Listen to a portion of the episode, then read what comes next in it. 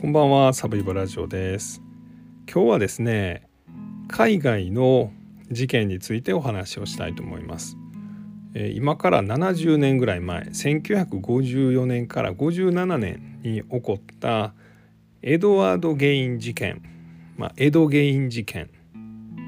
についてお話をします。海外の話もちょこちょこやっております。まあ、韓国の事件紹介したりとかあとはイギリスのですね「毒殺日記」という、まあ、そういう本が残っているグレアム・ヤングという、まあ、これはあのタリウムとか毒薬を使って、まあ、人を殺人殺害していた男のお話なんかも、まあ、これはあの日本のですね、まあ、タリウムという劇薬を使った事件、まあ、その犯人の犯人となった女の子が、まあ、この「グレアム・ヤングのファンというかまあその信奉していたと、まあ、いうようなこともあって、えー、紹介したこともあります。まあ、なんですけど基本的には日本の事件をこのポッドキャストではよく紹介してるんで、まあ、海外の話はちょっと珍しいんですが、まあ、ちょいちょいですねそういうリクエストも頂戴してましてありがとうございます。まあ、僕もですねあの海外の事件あんまり知らないことも多いので、まあ、今回はこのエドワード・ゲインという男について、まあ、調べてお話をさせていただきます。で、まあ、このエドワード・ゲイン事件の、まあ、一番の、まあ、注目点というとやっぱりあのいろんなですね、まあ、名作と言われる、まあ、ホラー映画やったりとかサスペンス映画のモデルになっているということですね。えー、まずこのエドワード・ゲインというのがどういうことをした男なのかというと、1954年から57年にかけて、まあ、2人の女性を殺害したというふうに言われています。でさらにその2人の遺体をですね、まあ、例えばその顔の皮を剥がしたりとか体の皮を剥がしたりしてですね、まあ、それでいろんなものを作っていました。でさらには、えー、お墓からですねその女性の遺体を、まあ、盗んできてで、まあ、アメリカは火葬じゃないので、まあ、土葬なので、まあ、誰かが亡くなったらお墓に遺体が埋められるんですね。まあ、それを盗んできてですね。でそのその死体の、まあ、例えば顔の皮を剥いで、まあ、それでそのレザーフェイスまあその、まあ、皮のマスクですよね、まあ、皮の顔というんですかね、まあ、人の顔の皮を使ってまあ、人の顔のマスクを作っていました。でさらにはその人の体の皮膚を使って服を、まあ、ベストとかそういうのを作ってみたりとかあとはあの椅子とか、まあ、家具ですねそんなのを作ってみたりとかあとはね、えー、太鼓ですね人の体の皮を使って太鼓を作ってさらに人の骨を使使ってあの太鼓のバチを作って、まあ、そういう、まあ、いろんなものを人の体を使って作っていました。でさらにあの、まあ、その遺体を食べてたんじゃないかとかですね、まあ、遺体とセックスをしてたんじゃないかとか、まあ、そんないろんなことそんなことも言われております。で、まあ、そういうこのエドワード・ゲインエド・ゲインがいろんな映画とかのモデルになっています。まあ、有名なとこで言うと「まあ、サイコ」と言われるヒッチコックの映画とかあとはあの羊たちの沈黙ですね。これはあのレクター博士の方ではなくて、まあ、レクター博士と主人公のあの女の人がですね追っかけるあのバッファロービルという、まあ、2人の出会うきっかけとなった事件を起こしたシリアルキラーのモデルがこのエドワード・ゲインです。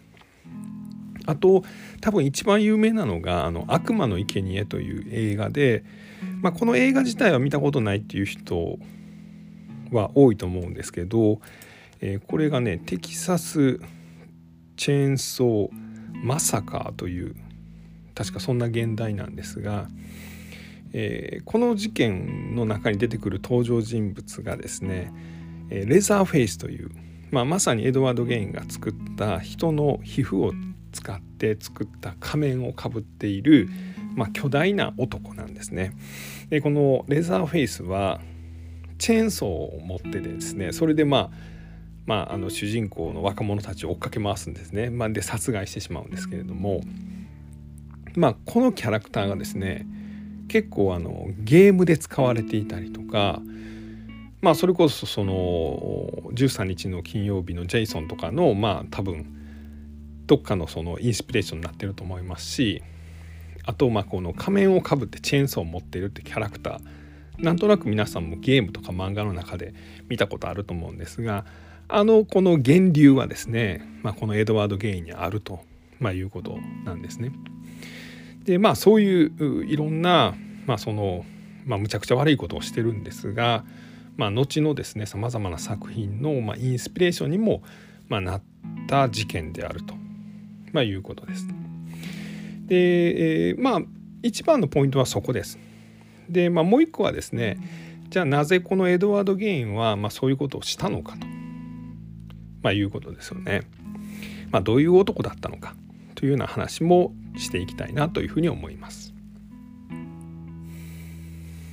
まずはですねこれアメリカの事件なんでアメリカのどこで起こった事件かということなんですがえっとまあプレインフィールドという場所があります。でこれがですねニューヨークの、まあ、ちょっと左下って感じです。えっとニューヨークまで電車で1時間ぐらいかなで車でも1時間ぐらい車やったらもうちょっと早く着くのかな？というとこです。えー、ニューヨークはあれですよね。アメリカの一番右の方にあってでそこからちょっと左下内陸の方に行くとフィラデルフィアという町があります。ここも大きな町ですよね。でその間に、まあ、プレインフィールドという町があるんです、まあ、田舎町なんですけど、まあ、かなりニューヨーク寄りです。ニューヨークから車でまあ50分か60分ぐらいブーンと行くとこのプレインフィールドという町がありますまあニューヨークのベッドタウンっていう感じだそうですでまあそういうとこだとちょっと治安も悪いのかなってちょっと僕は勝手に思ってしまうんですが、まあ、要はそのニューヨーク周辺には住めないあんまりお金のない人が住むとこなんかなと思ったんですがその町のホームページとか見たりとかするとですね、まあ、結構治安はなんかいいみたいです。でえー、っと家が売ってるのも見ました。でえー、っとプレインフィールドの、えー、家が日本円で6,000万ちょっとぐらいで売ってます高と思うんですが結構大きい家ですよ。えーとね、シャッター付きの駐車場がついててで2階建ての家でですねこれかなり古そうな家なんですが、えー、部屋は8個もありますで寝室も3つあります。大きいですね。で、まあ、トイレと風呂は1個ずつしかないんであんまりですけどでお庭も結構あります。まああのアメリカの映画でよく見るあの新聞配達してる少年がですね新聞をポンと投げ込んでですねでえっと家の前は芝生になっててですねで、まあ、車のガレージもあるんですが、まあ、その辺にはこう子供の自転車が倒されててで、えー、ご主人がですねあの車みたいになってる芝刈り機でブーンと芝を刈ってるみたいなイメージのそんな家です6,000万ぐらいです。まあ、それで何が分かんねんって感じですが、えー、まあニューヨークから車で4 5 0分もうちょっとかな1時間ぐらい電車でもそれぐらいの場所まあちょっと田舎町っていう感じですね。でいつ起こったのかというと1954年から57年です。えー、っと第二次世界大戦が終わったのが1945年ででその後あのアメリカは朝鮮戦争とかがあるんですが、まあ、朝鮮戦争が53年ぐらいに多分終わってると思うのでで平和な時代なんですね1954年から57年ってえっとねエルビス・プレスリーとかが流行っててあの「デレレレレレハウンドク」「デレレレレチチンチチチチリリリリリリリンジン」とかあんなんが流行ってた時期です。えー、アメリカン・グラフィティっていう映画知ってますかねあれはね1962年の夏のアメリカの田舎町の高校生たちの話なんですね。えー、あなたは1962年の夏あの頃覚えていますかっていうような、ま、キャッチフレーズやったと思うんですけど、まあ、要は何が言いたいかというと、まあ、1954年から62年ぐらいっていうのはその後アメリカがですねケネディ大統領の暗殺とかですねでこうベトナム戦争とかですねあとまあソ連とのこの冷戦の緊張とかですね、まあ、そういうこう戦争の時代を迎えていく。で、まあ、その前のですねまあ平和だった頃アメリカがまだ穏やかだった頃の、え事件だと、まあ、いうことです。でこのエドワード・ゲインという男は、まあ、どういう生い立ちなのかというとこなんですけどもえっとこのプレインフィールドという町はえ結構ね、まあ、ドイツ系の移民の方が、まあ、昔々は多かったと、まあ、いうことです。で、まあ、お父さんとお母さんもその系統で言ったらそのドイツ系の家だったということでで特にお母さんが、まあ、かなり、えー、敬虔なキリスト教の信者、まあ、ちょっとその熱狂的とも言っていいのかもしれません。まあ、すごいこう神様のことを強く信じている、えー、キリスト教の教えでは離婚とかは許されてないんですよね。でお父さんとはすごい仲が悪かった。でお父さんはアルコール中毒だった。お母さんはお父さんは大嫌いだけどキリスト教はむちゃくちゃ信じてたから、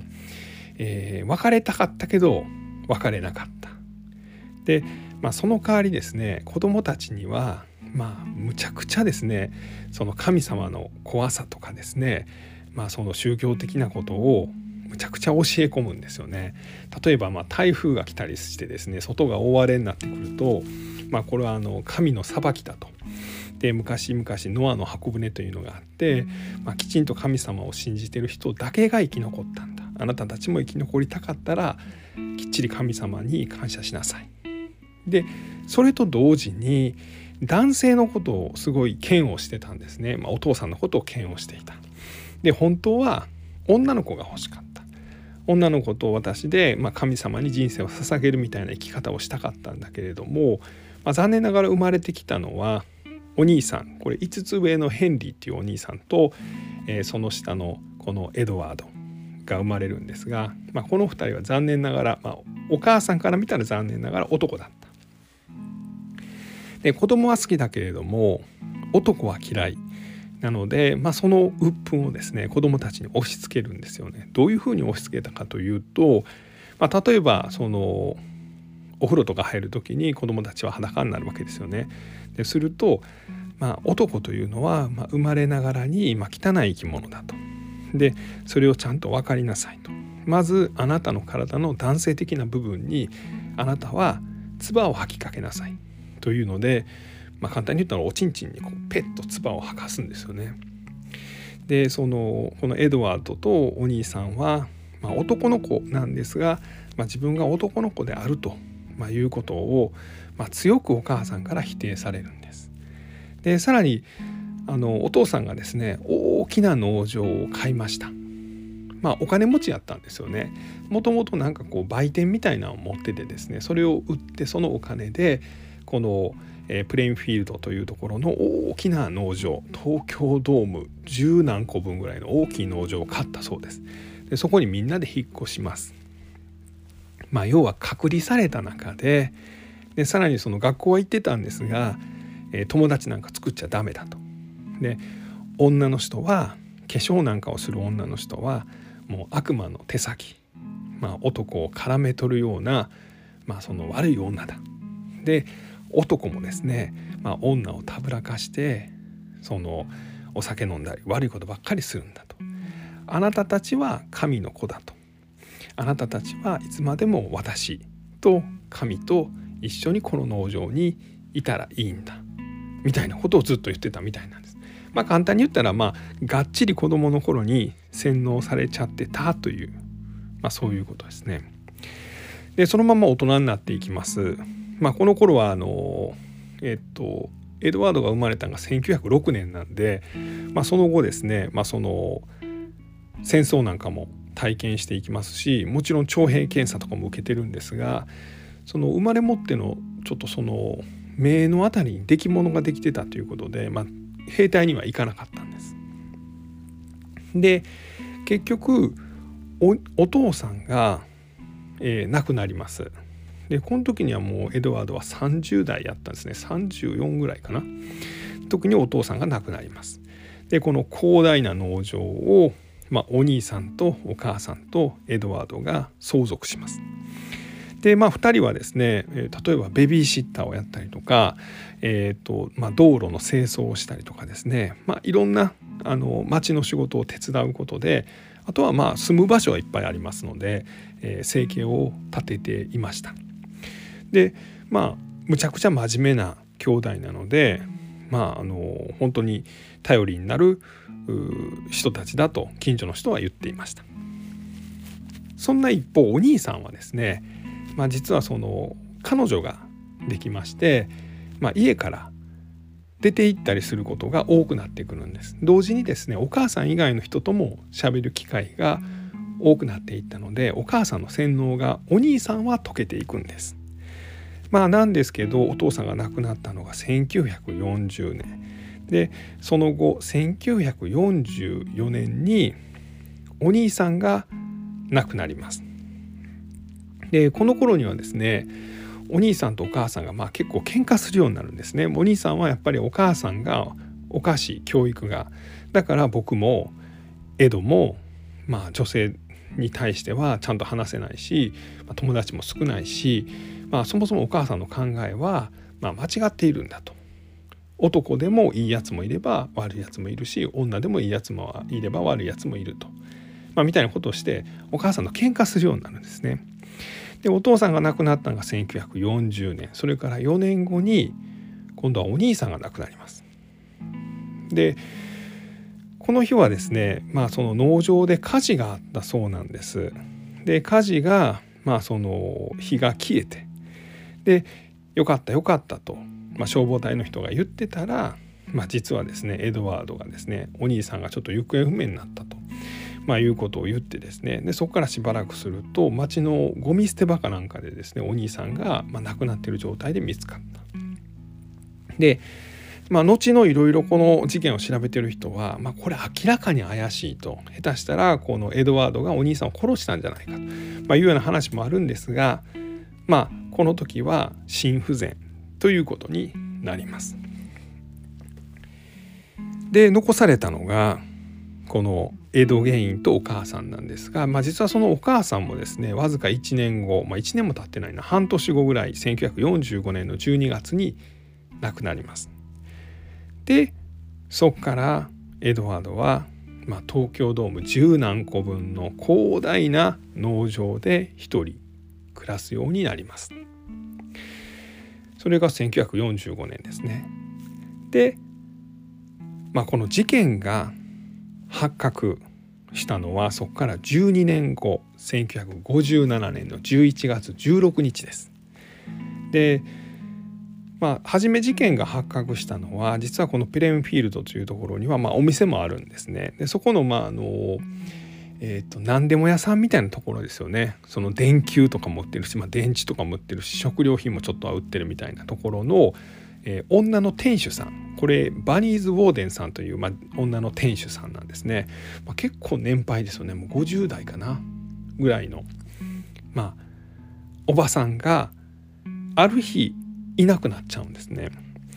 でこのバニーズ・ウォーデンさんの息子さんは、まあ、実はフランク・ウォーデンさんという方なんですが、まあ、町の警察副保安官だったんです。でお店にこの息子が入ってきてですね「母さん」って言ってガチャッと開けたら誰もいない「今日は休むなんて言ってないけどな。どうしたんやろ?」と思ったら店の中に血があると「えこれなんや母さん母さん」いろんなとこ調べてもいない。隣の人にゴンどんどんえー、実はあの母親がいないんですが見かけましたか？いやいないですよね、まあ、みたいなことになります。え母さんどこ行ったんだろうということで店の伝票とか調べてるとですね、まあ、実はその不凍液という、まあ、冷却水ですかね。あの車のエンジンとかですね、まあ、家の暖房とかの、まあ、冷却水、まあ、それ冬の間凍っちゃうんで、えー、凍らないようにするのが、まあ、不凍液という液体なんですが、まあ、これを買った伝票があるなと。これ誰が買ったんやろう？ん？エドワード・ゲイン。ほう。エドが店に来とったんか。あいつなんか知ってるかな？っていうことになりました。でまあもともとですね、まあ、この町ではですねこのエドワード・ゲインは変わり者だというふうに言われていました。でお兄さんとかお母さんとかが亡くなった後も、まあ、ベビーシッターとかをやっていて、まあ、あの子供好きだったんでで食事に招かれたりとかもしてましたし、まあ、その、えー、世間との付き合いはしていたんですね。なんですけど、まあ、一部の人からはまあいい年にもなって、まあ、この頃40代なんですけど、まあ、一人で住んでると。で大きなとこで住んでるしそもそもあれお兄ちゃん亡くなったのもちょっと変だよなみたいな話もあったりします。でまあ子供たちはこの江戸のことは好きやったんですけどもちょっと怪しむ人たちもいた。でお母さんがいなくなった副保安官息子の副保安官がじゃああの僕江戸に会いに行ってきますと、まあ、いうことを言って大きな農場に訪ねていきます。まあ、お前一人やったらあれやしなちょっと僕もついていくよというので、まあ、その時の保安官も一緒についていきました。で2人は、まあ、ゲインの家に入ると、まあ、実はここにですね大量の、まあ、人の遺体があったと、まあ、いうことですよね。でよくエドワード・ゲインはですね誰かが家に来ると今はちょっとその鹿を解体しているからちょっと手が離せないんだと。でちょっとあの血で体も汚れちゃってるしねみたいなことを言っていたそうです。でまあでもですね結論から言うとですねエドワード・ゲインは今まで一度も鹿を解体したことはないと、まあ、後に言っています。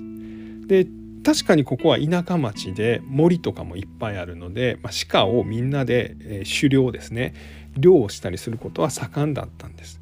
なのであのエドワード・ゲインもよくその、えー、鹿のですねその狩猟に誘われたりもしていました。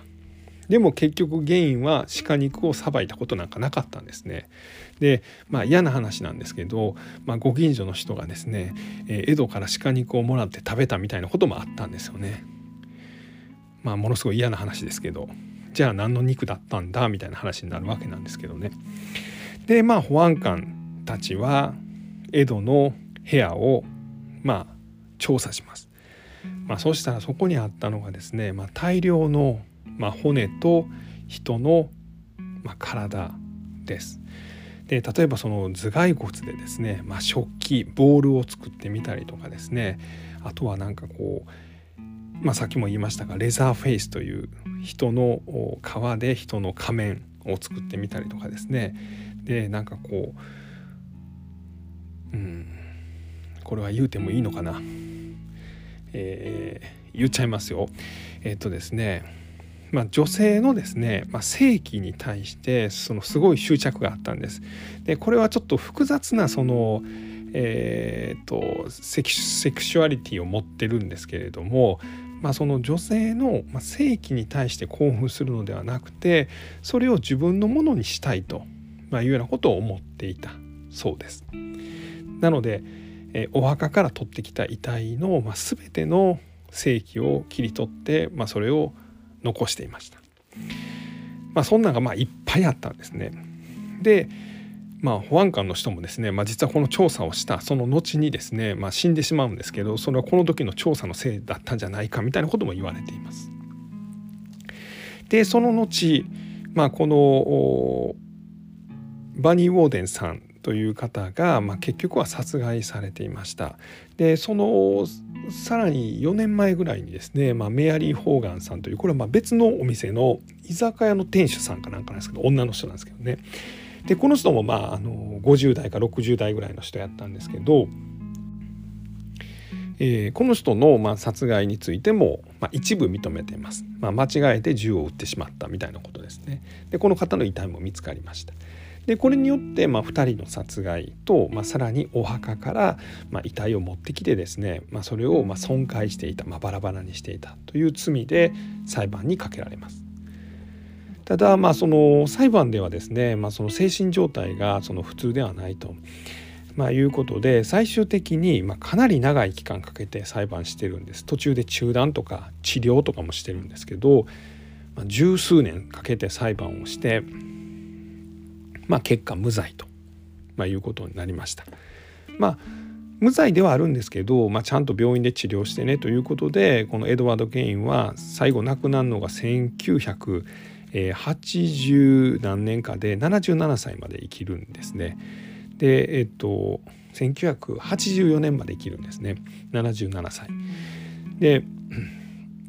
まあ、最終的にはその病院の中で、えー、肺がんで亡くなりました。でこのエドワード・ゲインがなぜお墓から、まあ、その女性の遺体を取ってきて、まあ、どんなことをしてたのかということなんですけど、まあ、先ほども言いましたお母さんは、まあ、かなり熱狂的なキリスト教の信者で、まあ、そのセックスを否定してさらにその子供たち男の子たちのその男性であるその性的な部分も否定していました。でその結果ですねあの彼は、まあ、お母さんのみを、まあ、愛していたんですけど、まあ、お母さんは母親であり、まあ、かつ友達であり、まあ、恋人でありまあある意味では性的な対象としても見てたんじゃないかというふうに言われています。でその後ですねいろいろ調べられた中でこのエドワード・ゲイン自体は、まあ、女性になりたかったというようなことが言われています。まあ、例えばその性転換みたいなことも本気で考えたりとか、まあ、自分の性器を切り取るみたいなことも考えたというのを後に言っています。でそのまあ精神的な疾患も抱えていたんでしょうけれども、えーと、頭自体は、まあ、良くも悪くもなかったということです。まあ、僕ね結構この人もしかしたらすごくあの頭があんまり良くない人なんかなって勝手に思ってたんですけど、えー、そうでもないみたいです。あの知能指数は100ぐらいまあ人間の平均的なあ IQ を持ってるということです。で女性になりたかったその一方で性的な対象は女性であったとまいうふうに言われています。でまあもう一個は孤独であったということで、まあ、それでですね、えー、まあそのあとはお母さんが好きだったということでお母さんと同世代のぐらいの方が街で亡くなるとですね、まあ、それが新聞に書かれるんですよね。その今も日本の新聞もあるかな不法欄特に海外ではこんなんが多かったんですけどでそのそういうのが新聞に出るとですねまあ大体墓のどこに埋められるっていうのはまあ分かるんで夜に行って墓に行ってですね、まあ、それを掘り起こしてですねでその遺体をまあ持ち帰ってでバラバラにしたりとか、まあ、なんやったらその墓場でもバラバラにしていらない部分はま埋め直して、えー、欲しい部分だけ持って帰ったりとか、まあ、そういうことをしていた。でさらに女性になりたかったのでその例えばですけどその女性の胸とかあとは女性の性器をまあ切り取ったり女性の顔を切り取って、まあ、それでそのまあ服というか仮面というか皮膚というか、えー、自分への移植というか、まあ、そういうのをしていた。だからそれを、えー、っと人の顔で作った仮面をかぶってで人の、まあ、乳房とか体皮膚で作った服を着込んでで、えー、人の皮で作った太鼓と人の骨で作ったバチを持ってで、まあ、月夜の夜に墓場で、まあ、その踊っていたそうです。でこれがですね、まあ、実は後にですね、まあ、いろんなものの、え象徴的なシーンに、まあ、なっていくんですがで、まあ、一方でその満月の夜にその墓場に行くというのは、まあ、その月明かりでお墓を掘り返してですねでその中にある遺体が、まあ、間違いなく自分がターゲットにしていたその亡くなった女性であるかっていうのもま確認したりとか、まあ、そういうのが都合がいいんでその満月の夜に墓場に行っていたそうです。なのでこのエドワード・ゲインがテーマになってる映画とかこの「ムーン」っていうなんか月っていうのが結構テーマになってくることは多いです。でまあそのその日の夜にはですねその墓掘り返す前にですね、まあ、仮面着て服着てでその楽器持ってですねそれを打ち鳴らしてですねなんかこう自分で踊り回るというのがでその瞬間に自分は女性に転生してですねでさらにまあ掘り返した遺体と、まあ、性行為みたいなこともましてたというふうに言われてるんですが、まあ、そういうことをするのが、まあ、この人の、まあ、一番テンションの上がる、まあ、瞬間だったということですよね。まあ綺麗にもう生ききってますよね。もう、うん、もうなんか誰が見てももう生ききってるなという感じはしますが、まあ、そういうことをしてたそうです。でそのまあ、ある意味ではそのアメリカならではの事件だとも思うんですね。日本ではこれできないですよね。もう遺体を掘り返したりすることって日本ではまあ仮想なんでできないんですがアメリカはまあ土葬、まあ、実はその、えー、仮想がこんなに流行ってるのは日本独特っていうふうにも言われてるんで、まあ、ヨーロッパの方とかでも土葬が多いんですよね、まあ、やっぱ宗教の関係でですねその遺体を残しとかなあかんみたいな。まあそういうのはあるみたいなんですけど。でそういうのがまああったっつうことですね。えーと、あとはねあのその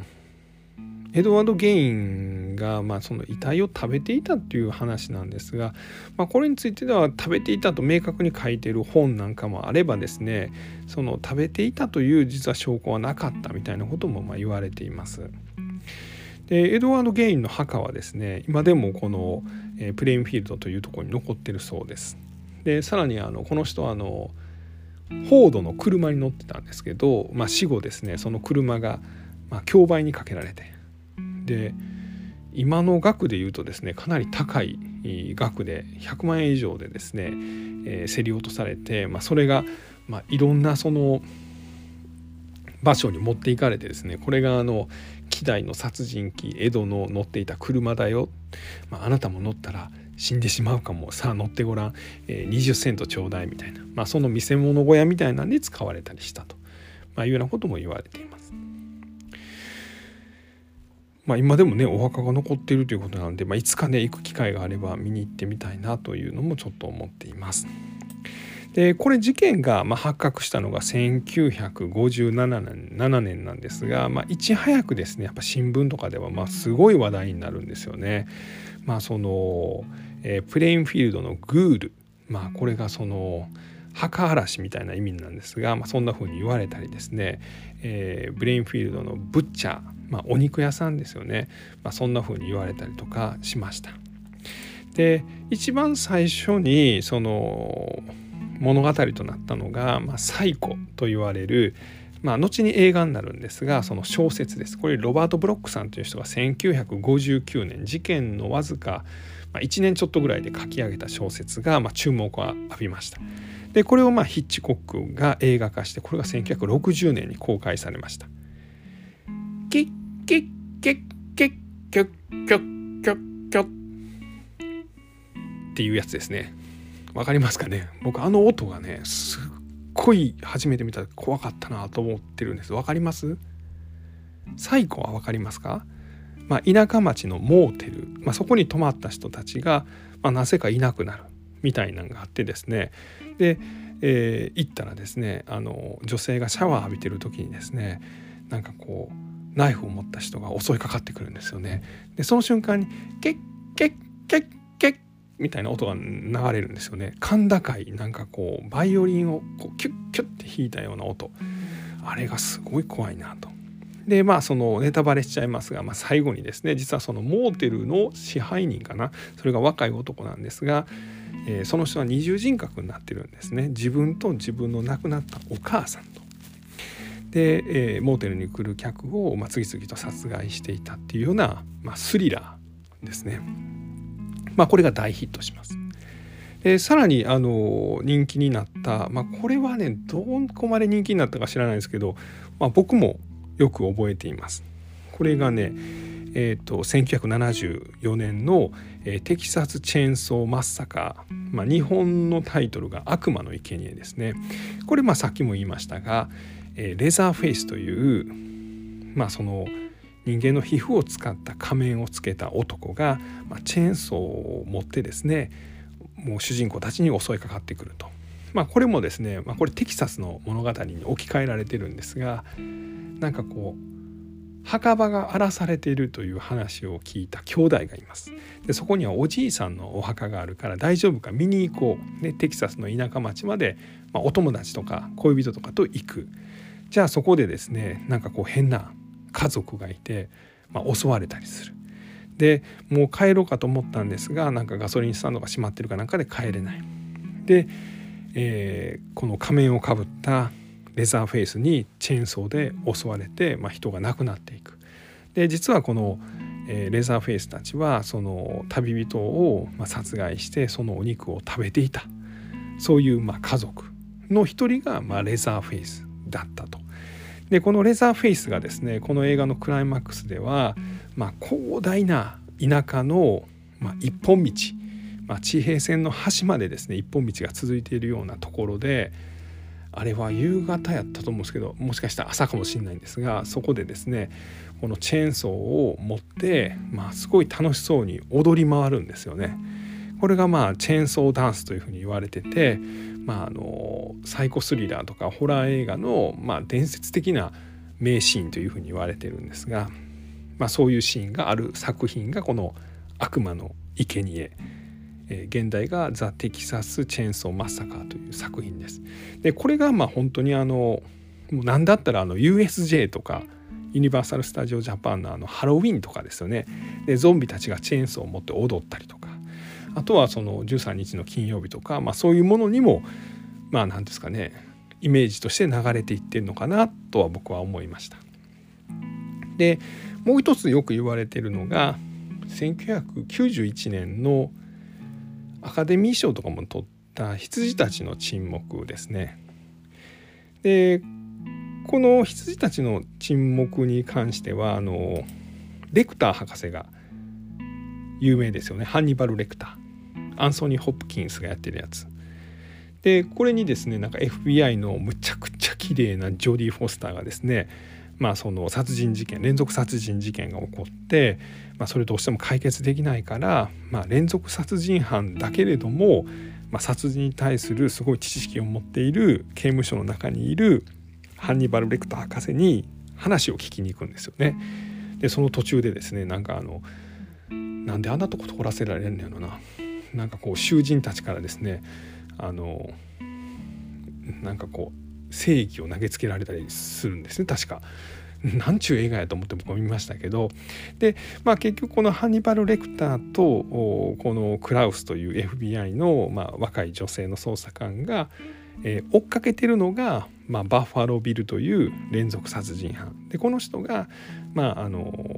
人をですね、まあ、殺害をし続けると同時に、まあ、その遺体を解体したりとか、まあ、それを食べたりとかそれで何か物を作ったりとか、まあ、そういうことをやっていた殺人犯、まあ、このバッファロービルの、まあ、モデルになってると、まあ、いうようなことも言われています。まあ、他にもですねもうそのむちゃくちゃいっぱい、えー、このエド・ゲインをモデルにした物語っていうのは作られてまして、まあ、音楽の方とかもですねなんかこう影響を与えてるなんかマリリン・マンソンの誰かがなんかそういうエド・ゲインの名前から取ったなんかをやってるとかなんかそんなもん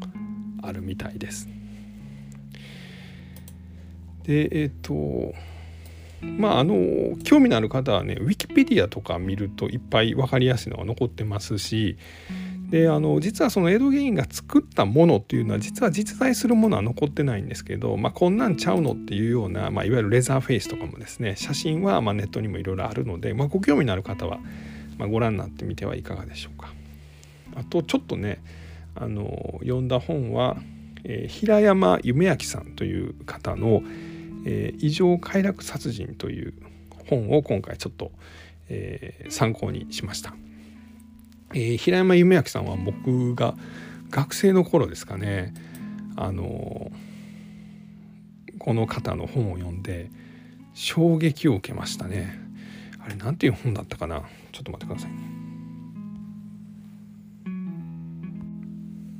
ああ見つけた見つけた。これこれ、えー、独白するユニバーサル横メルカトルというまあホラー短編集があるんですよね。でこれはね本当に一見の価値ありというかもうすごいですよ。なんかもうなんか頭をこう殴られたかのようなショックを当時は受けましたね。これ2009年に出てるんだな。あんまりねあの詳しくはちょっと言わん方がいいかな。とにかくもうこの平山夢明さんの物語はほんまもうびっくりしますね。あの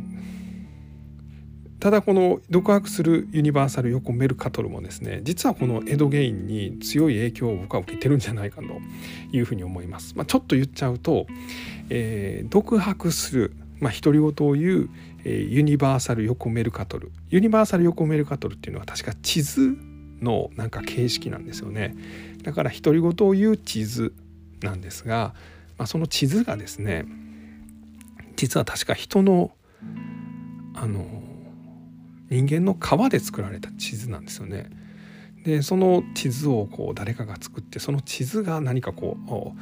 えー、なんかこうしでかしていくっていうようなそんな物語だったと思います。